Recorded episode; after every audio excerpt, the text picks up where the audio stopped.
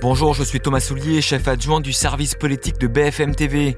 C'est le nouveau feuilleton politique à suspense. À l'Assemblée, les députés s'emparent du projet de loi immigration, des oppositions imprévisibles, une majorité à cran et un ministre qui joue gros. Voilà pour les acteurs du dossier. Le gouvernement va-t-il maintenant passer en force et va-t-il devoir dégainer un nouveau 49-3 Perrine Vasque et Alexis Cuvillier vous racontent les coulisses de cette loi explosive. Bienvenue dans le service politique.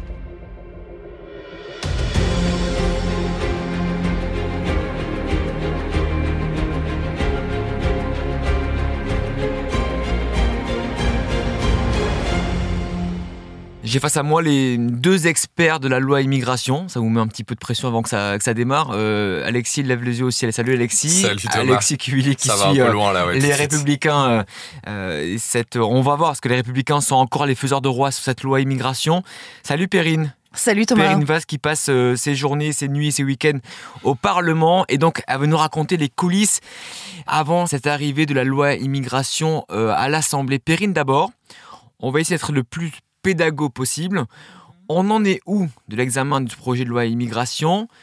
Il y a eu du Sénat, il y a eu l'Assemblée, on en est où? Alors, le projet de loi immigration, il est d'abord passé au Sénat. C'était une volonté du ministre de l'Intérieur parce que le Sénat majorité à droite, il se doutait qu'il allait plus facilement voter. On s'est rendu compte que ça n'a pas été si facile que ça, ça pouvait être euh, vu sur le papier Ouais. et qu'il y a eu quand même beaucoup d'accros et des jours et des journées d'accord pour trouver un texte qui mettait tout le Sénat d'accord, notamment les républicains et les centristes. Donc le texte a été voté au Sénat. Donc il a été Dans voté une version au Sénat. durcie, on peut dire comme ça. exactement. On n'a plus de régularisation des travailleurs, mais un droit euh, de. Enfin, en tout cas, les préfets peuvent en régulariser certains s'ils le souhaitent. Voilà. Donc cette version du texte.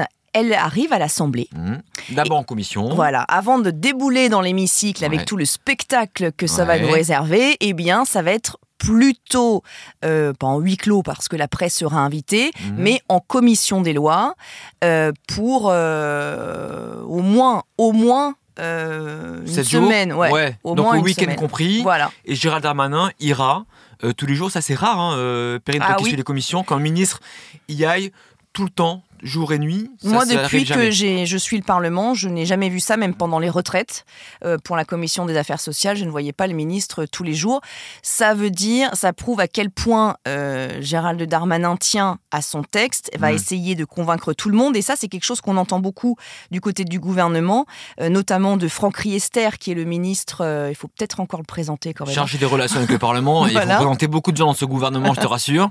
Et en fait, Franck Riester nous disait à quel point il avait trouvé Gérald Darmanin extrêmement percutant au Sénat, qui répondait à tout, il connaît son texte par cœur et qu'il avait réussi à convaincre des gens qui n'étaient pas d'accord. Et là, il va y avoir du boulot. Et justement, euh, Alexis, je vais jouer au naïf. Euh, les Républicains ont adopté le texte au Sénat. Ça arrive à l'Assemblée. Donc les Républicains vont voter le texte à l'Assemblée. C'est beaucoup plus compliqué que ça, Thomas, en effet. Euh, Comment, simplifier les choses Euh, D'un côté, il y a une majorité euh, sénatoriale qui a essayé de euh, faire évoluer le texte dans le sens de la droite, incarné notamment bien sûr par Bruno Retailleau du côté du Sénat.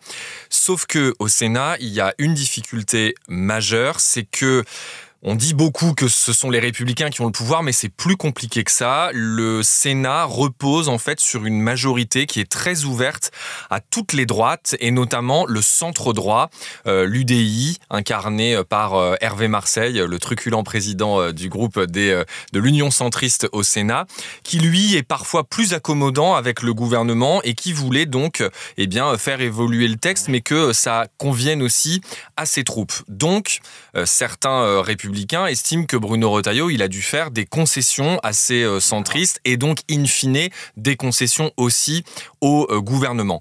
Ça, c'est du côté du Sénat. Ça veut dire que le texte qui arrive euh, du côté de l'Assemblée, certes, les républicains au Sénat y ont mis leur empreinte, mais il ne convient pas forcément complètement aux républicains de l'Assemblée nationale.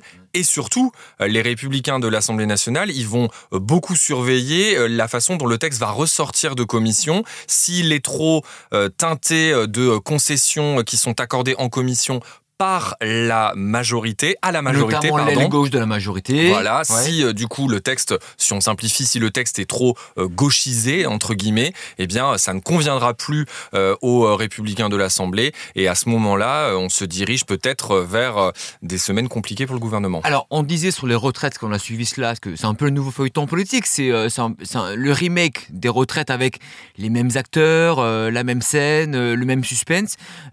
Alexis, est-ce que comme les retraites, les républicains sont une nouvelle fois les faiseurs de roi pour faire adopter ce texte Ce qui est certain, c'est que dans l'esprit de Gérald Darmanin, la solution euh, la plus facile et celle qui garantit un succès à la fin, ce serait que, en effet, une fois encore, les Républicains soient une force d'appoint euh, pour euh, ce texte. Sauf que euh, du côté des ténors, euh, de l'entourage notamment des ténors de- des Républicains. Tout le monde a bien en tête ce qui s'est passé euh, du, au moment des, des retraites, à savoir que, eh bien, c'est vrai, les LR étaient prêts à soutenir euh, le texte, et d'ailleurs certains l'exprimaient, ouais. Mhm. mais euh, on sait comment ça s'est terminé, c'est-à-dire Mhm. qu'à la fin, les Républicains n'ont pas été en mesure de consolider leur soutien, et donc, donc ils sont imprévisibles, c'est un peu des auto-entrepreneurs comme on dit souvent à l'Assemblée. ils ont été totalement imprévisibles sur ce moment. Donc là, c'est une donnée que le gouvernement a cette fois bien en tête. Ce qui est un petit peu différent cette fois-ci, c'est qu'on sent que le groupe euh, LR à l'Assemblée est tout de même moins divisé qu'au moment des retraites et que je dis bien officiellement Ouais, sur le papier, il faut toujours se méfier Ouais. des surprises. Officiellement, il n'y a pas énormément de parlementaires euh, républicains qui sont prêts à soutenir le texte. Perrine, qui va voter quoi à la fin? Honnêtement, euh, moi, je, je ne sais pas comment ce texte passe. 149.3, très sincèrement. J'ai encore fait les comptes Ouais. ce matin. La majorité euh, présidentielle semble unie. Cette fameuse aile gauche dont on parle beaucoup, elle semble très peu nombreuse, euh, menée par Sacha Houillet qui sera à côté de Gérald Darmanin Mmh. pendant que le texte sera en commission, puisqu'il est le président de la commission des lois. Donc lui, il est réputé en étant de l'aile gauche. Mais Sacha Houillet, on l'entend plus beaucoup depuis Donc, quelques mois. On dit qu'il y a une forme de deal entre Sacha Houlier et Gérald Darmanin et qu'à la fin, l'aile gauche n'embêtera pas trop Ouais, le ministre, c'est ça Exactement, et on nous dit aussi que ça a été une demande du président de la République. Donc, parce que ce texte est un Donc marqueur. quasiment 250 voix, on va dire. Oui, le globalement, les la députés de la majorité, s'ils arrivent, comme c'est prévu, à, re- à faire revenir le texte, pas dans sa forme initiale, Mm. euh, mais un entre-deux avec la version du Sénat, ça passe. ça passe. Donc mais là, il, faut il, faut, il manque 40 voix. voilà. On les Donc, trouve où ces 40 Eh voix bien, le gouvernement, en tout cas la majorité, nous parlait beaucoup cette semaine du groupe Lyotte. Ouais. Euh, qui a une, une grosse vingtaine de députés, euh, voilà, Euh, un groupe centriste avec beaucoup de- d'ultramarins, des députés Qui, corse, eux, etc. voulaient faire tomber le gouvernement sur les retraites. Exactement. Bon, là, sur le texte de la réforme des retraites, ce groupe Lyotte, qui, qui peut être un groupe Ouais. pivot et d'ailleurs qui a été très traité par Gérald Ouais. Darmanin, comme on dit, qui est allé dans ses journées parlementaires En en, Outre-mer, pour, ouais. les, pour les voir, eh bien, ce groupe, il semblait plutôt favorable à la version initiale du texte, c'est-à-dire quelque chose de plus équilibré avec ce fameux article 3 sur Les la régu- régularisation. Voilà. Sauf que moi, ce que j'entendais à l'Assemblée ces derniers jours, Ouais. c'était moins catégoriquement on vote pour que ce que le gouvernement et la majorité nous disaient.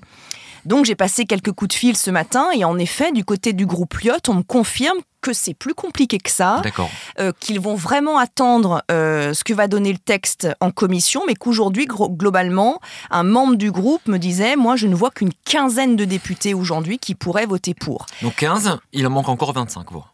Exactement. Et ces 25, on les trouve où? Alors, il y a une autre, un autre groupe qui peut être faiseur de roi, qui n'était pas, le, qui n'était pas faiseur de roi au moment Ouais. de- de- des retraites. Mmh. C'est le Rassemblement national. Mmh. Que va faire le Rassemblement national? Le gouvernement compte sur une abstention.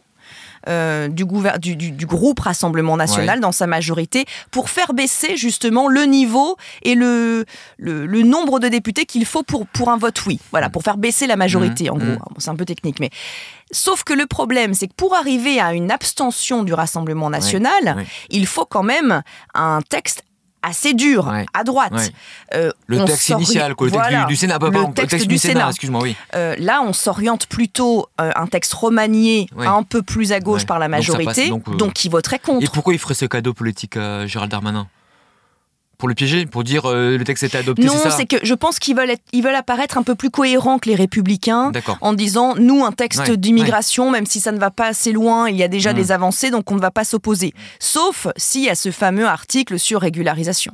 Sur le sujet de la, de la cohérence, Perrine, elle a dit un truc euh, très important euh, par rapport aux républicains qu'est-ce qui se passe, et certains au sein des républicains sont en train d'anticiper un peu ce scénario, qu'est-ce qui se passe si en fait le texte n'est pas si gauchisé qu'on le disait? Mmh. C'est-à-dire si l'aile gauche de la majorité en fait euh, s'est tue pendant les débats et a laissé, à quelques exceptions près, une version du texte qui est proche de celle qui a été adoptée par LR au Sénat. Ça, sera beaucoup plus difficile pour les républicains euh, de tenir une position euh, d'opposition très ferme.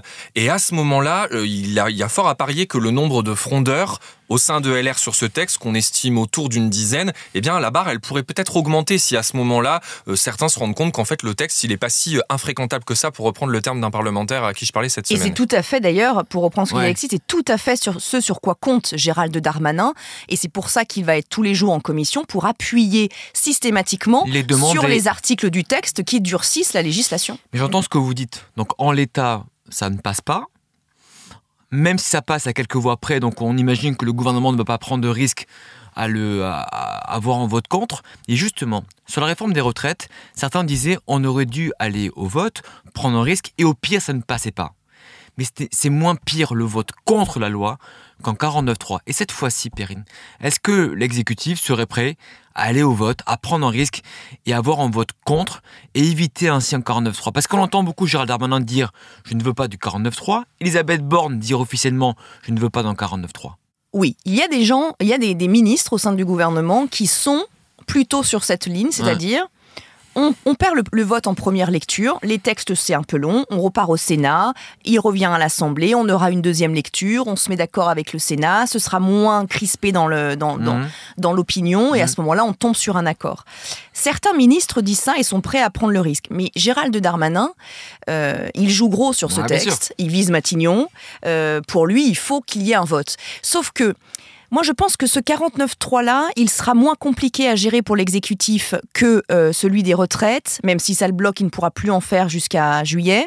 Mais parce que l'opinion publique, globalement, elle est favorable à ce texte. Les mesures sont, sont, plébiscitées dans les sondages par les Français. Donc, si les républicains décident, ça va être vraiment une bataille politique. Les, les Français n'auront pas les yeux euh, sur tel article, dans le détail du texte, et ne comprendront pas, à mon sens, la position des républicains parce que le gouvernement saura mmh. faire sa communication mmh. pour dire que c'est un texte qui durcit dans sa grande majorité.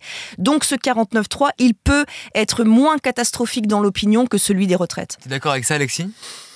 Oui, euh, il, y a, il y, a, de toute façon pour les républicains une question maintenant euh, de survie. Euh, on voyait au début de la pré-campagne pour les européennes qui s'approchent là, qui sont au mois de juin, on voyait qu'il y avait des sondages pour les républicains qui étaient plutôt rassurants. franchement, les dernières études, c'est plutôt le contraire. C'est plutôt franchement à la, baisse. Il y a beaucoup de questions sur la position du parti pour ces prochaines élections. Il y a bien sûr déjà en tête les échéances prochaines. Et dans l'entourage d'Éric Ciotti, quelqu'un disait en fait, si on apparaît en soutien euh, à ce texte euh, que porte la majorité et que porte le gouvernement, on saura nous dire dans 2-3 ans sur ce sujet très complexe de l'immigration que tout n'aura pas été réglé. Ce sera notamment des attaques évidemment du côté du Rassemblement national, on l'imagine. Et à ce moment-là, nous, on nous dira, eh bien voilà, euh, les républicains, vous n'avez pas tout réglé et vous étiez aux côtés éventuellement d'Emmanuel Macron mmh. si d'aventure mmh. il choisissait mmh. finalement de voter le texte. Ce qui les enfermerait dans un positionnement une fois encore posture politique d'être l'opposant Emmanuel Macron. Il y a euh, la volonté, en tout cas, de réaffirmer euh, cette opposition à Emmanuel Macron, contrairement à ce qui était euh, visible au moment des retraites, évidemment, parce que là, sur les retraites, il y avait une question de cohérence finalement de fond par rapport à des propositions qu'avaient pu porter les Républicains, notamment au moment de la présidentielle. Là, cette fois, on sait que la grande proposition des Républicains, à savoir une révision constitutionnelle sur ce sujet, Emmanuel Macron ne les suit pas là-dessus. Mmh, Donc, il y a quelque part cette possibilité pour eux de pointer ce point-là pour justifier leur opposition mm. éventuellement jusqu'au bout. Et on le sent d'ailleurs un hein, très fort dans le, discours d'Éric Ciotti ces dernières semaines. Il s'est rédit d'une certaine façon. Il n'a pas participé aux rencontres de Saint-Denis il y a quelques jours. Il se montre beaucoup plus ferme qu'il n'avait pu l'être, notamment au début du deuxième quinquennat. Clairement durci le ton, ce qui a inquiété Gérald Darmanin. Gérald Darmanin était à un dîner à l'Élysée euh, durant les discussions euh, au Sénat et il a dit à huis clos face à Emmanuel Macron, euh, en clair, je ne suis pas inquiet pour l'Assemblée. ils vont s'abstenir les Républicains et par conséquent, ce que t'expliquais Perrine, ça passera. Et là, on sent depuis quelques jours que les LR durcit le ton.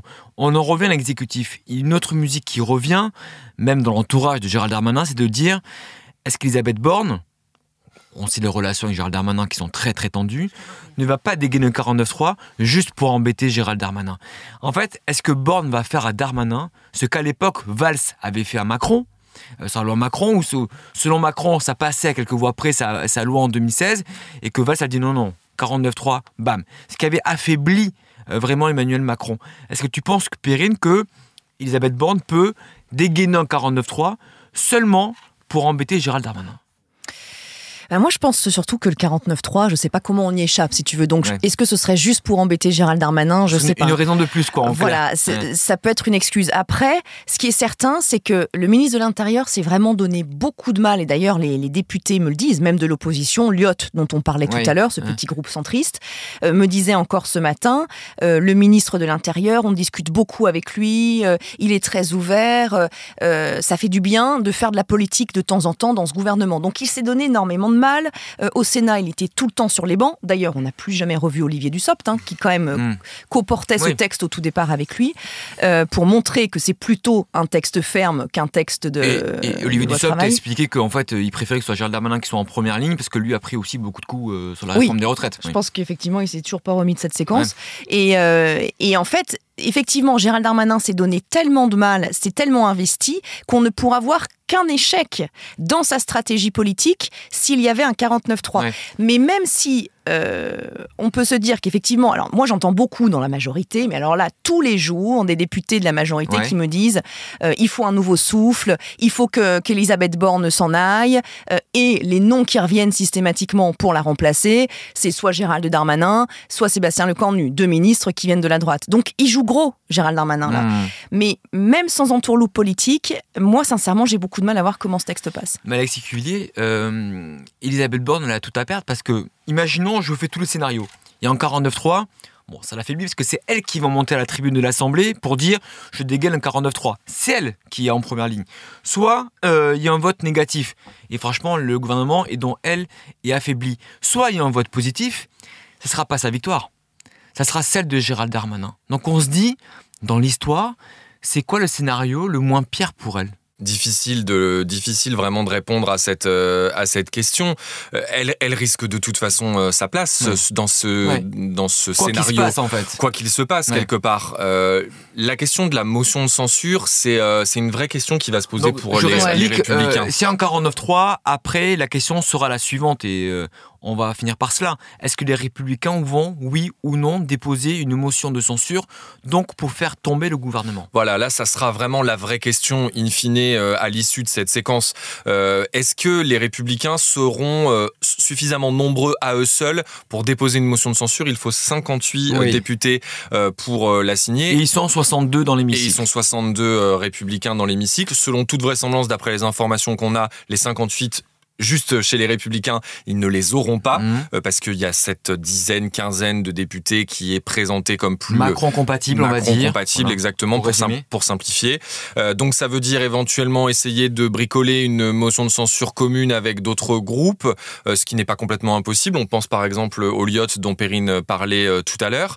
Est-ce que c'est vraiment l'intérêt de des Républicains? Forcément, je, je pense à eux parce que je leur parle assez régulièrement. Est-ce que c'est forcément leur intérêt à eux de faire tomber le gouvernement? On entend que certains sur un texte immigration. Sur un texte immigration. Ah oui. On entend que certains parfois disent oui, mais bon, il y a un moment par rapport à ce que je te disais mmh, à l'instant sur le côté opposition, il y a un moment faut, faut qu'on assume, faut y aller, et il faut faut peut-être le tenter.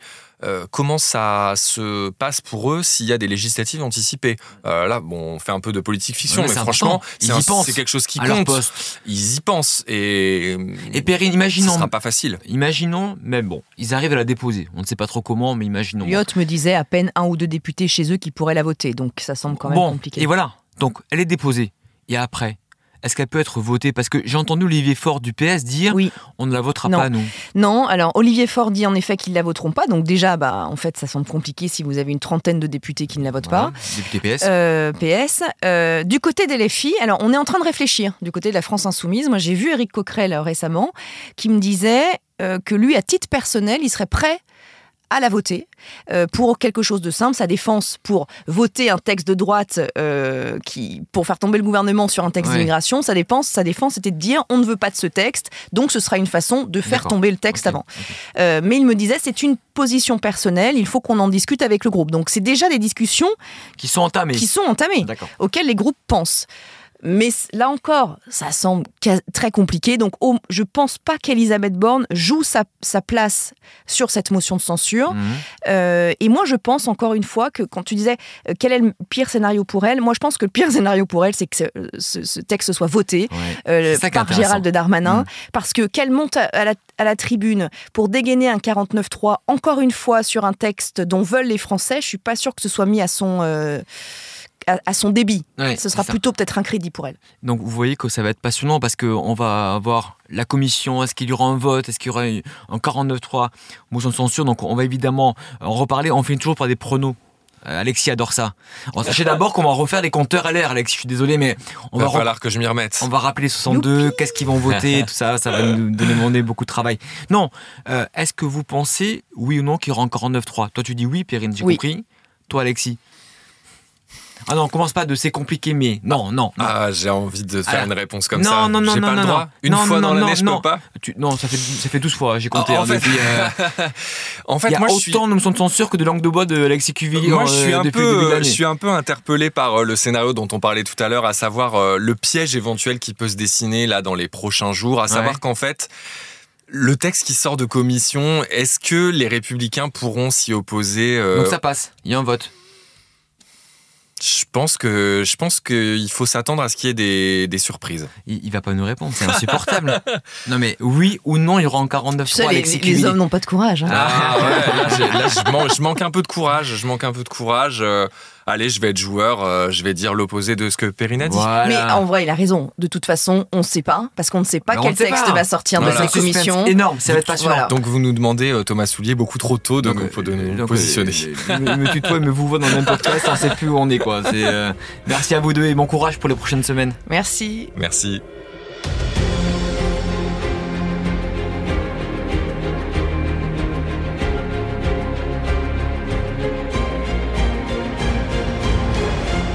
L'avez compris, il y aura de nouveaux podcasts sur la loi immigration parce que c'est clairement la série de l'hiver. La semaine prochaine, en revanche, on va s'intéresser à Éric Dupont-Moretti. C'est l'heure du verdict pour le garde des Sceaux. Va-t-il rester oui ou non au gouvernement? D'ici là, n'hésitez pas à commenter, à mettre euh, des cœurs. On vous lit. Merci beaucoup pour votre fidélité. Merci également à Eva et à Alex pour la réalisation. Et rendez-vous la semaine prochaine pour un nouveau numéro.